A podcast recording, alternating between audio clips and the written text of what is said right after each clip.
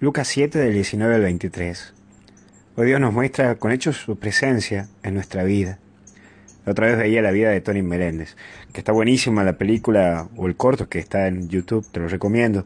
Es un ganador, cantante, guitarrista, y que tiene una particularidad, no tenía brazos. Tocaba la guitarra con los dedos de sus pies.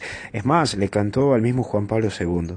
Pero lo que me tocó fue una frase que él dijo dentro del reportaje.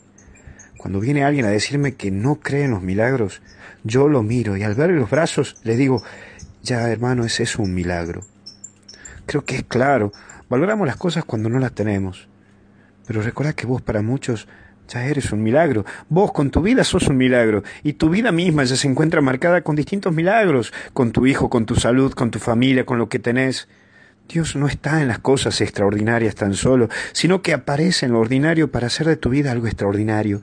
Pero buscarlo a Dios en esa manera constante y cotidiana de tu día, en lo simple, en lo sencillo. Ahí se encuentra Dios y es este el Cordero de Dios que quita el pecado del mundo. Ahí encontrate con Jesús, que también te invita a que te encontres con Él. Búscalo y enamórate, pero por favor, no busques a Dios tan solo en las cosas extraordinarias.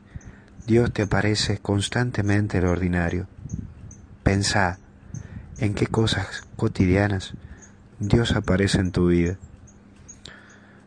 Te recomiendo que lo sigas buscando a Dios y acuérdate que cuando uno no tiene las cosas, recién ahí se da cuenta del valor que tiene. Vuelvo a repetirte, Dios no tan solo está en cosas extraordinarias, sino que está más presente en lo ordinario de cada día.